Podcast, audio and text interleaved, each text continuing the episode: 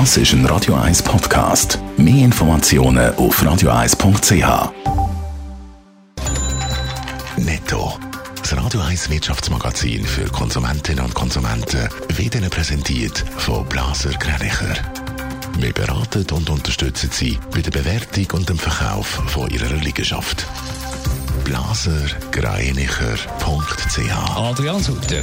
Auf dem Schweizer Arbeitsmarkt machen sich die Folgen der Corona-Krise bemerkbar. Die Zahl der Arbeitslosen ist im Juni gesunken, und zwar von 3,4 auf 3,2 Prozent. Das hat das Staatssekretariat für Wirtschaft SECO mitgeteilt. Der deutsche Logistikkonzern DHL will über 2000 Stellen abbauen. Die betroffenen Angestellten sind zuständig für die Jaguar- und Land Rover-Werke in Großbritannien. Laut der Gewerkschaft sind vom Stellenabbau 40 Prozent von allen DHL-Mitarbeitern betroffen. Wegen der Corona-Pandemie ist der US-Jeans-Konzern Levi Strauss in die roten Zahlen gerutscht. Im zweiten Quartal hat die Firma einen Verlust von 360 Millionen Dollar müssen verkraften. Um die Kosten zu senken, hat Levi's angekündigt, gut 700 Stellen zu streichen. Wir haben es vorher gehört, es wird wieder ein besser auf dem Arbeitsmarkt. Die Arbeitslosenzahlen sind zwar ein bisschen besser, Adrian Sutter, aber nicht überall. Was macht Sorgen? Ja, die Jugendarbeitslosigkeit, die macht immer noch Sorgen. Auch da gibt es zwar positive Zahlen. Bei den 15- bis 24-Jährigen sind zweieinhalb Prozent weniger arbeitslos gewesen.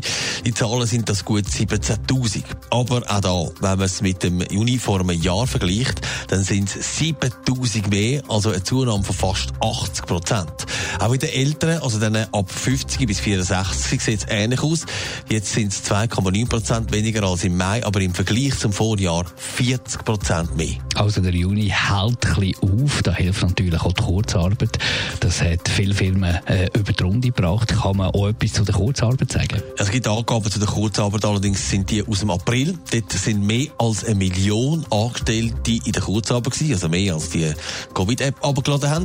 Im April hat man einen deutlichen Anstieg gespürt im Vergleich zum März, wo die Corona-Pandemie ausgebrochen ist.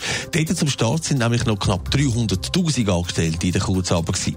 Bei der RAF, das hat man ja gestern gehört, dort hat man aufgerüstet und mehr Leute gestellt. Dort rechnen wir damit, dass nach der Sommerferien, so Richtung August, wenn zum Beispiel bei vielen Geschäften Kurzarbeit ausläuft, eine richtige Welle von Arbeitslosen kommt.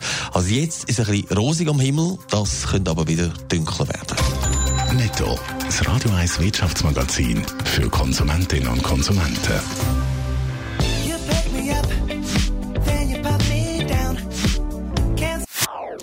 Das ist ein Radio 1 Podcast. Mehr Informationen auf radio1.ch.